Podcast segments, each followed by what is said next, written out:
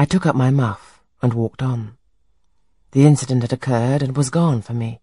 It was an incident of no moment, no romance, no interest in a sense, yet it marked with change one single hour of a monotonous life. My help had been needed and claimed. I had given it. I was pleased to have done something.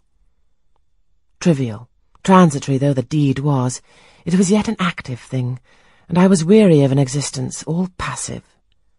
The new face, too, was like a new picture introduced to the gallery of memory, and it was dissimilar to all the others hanging there.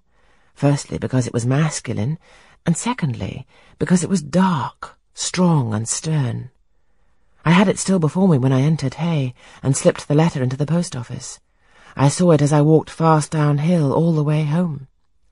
When I came to the stile, I stopped a minute, looked round and listened, with an idea that a horse's hooves might ring on the causeway again, and that a rider in a cloak and a Gytrash-like Newfoundland dog might be again apparent. I saw only the hedge and a pollard willow before me, rising up still and straight to meet the moonbeams. I heard only the faintest waft of wind roaming fitfully among the trees round Thornfield, a mile distant. And when I glanced down in the direction of the murmur, my eye, traversing the hall front, caught a light kindling in a window. It reminded me that I was late, and I hurried on.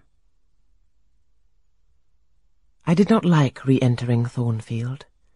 To pass its threshold was to return to stagnation.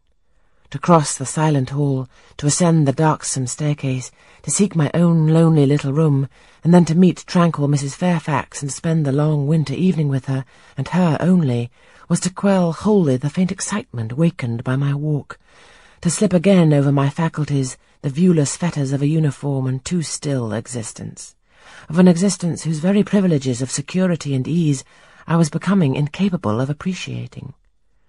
What good it would have done me at that time to have been tossed in the storms of an uncertain, struggling life, and to have been taught by rough and bitter experience to long for the calm amidst which I now repined. Yes, just as much good as it would do a man tired of sitting still in a too easy chair to take a long walk, and just as natural was the wish to stir under my circumstances as it would be under his. I lingered at the gates. I lingered on the lawn. I paced backwards and forwards on the pavement. The shutters of the glass door were closed.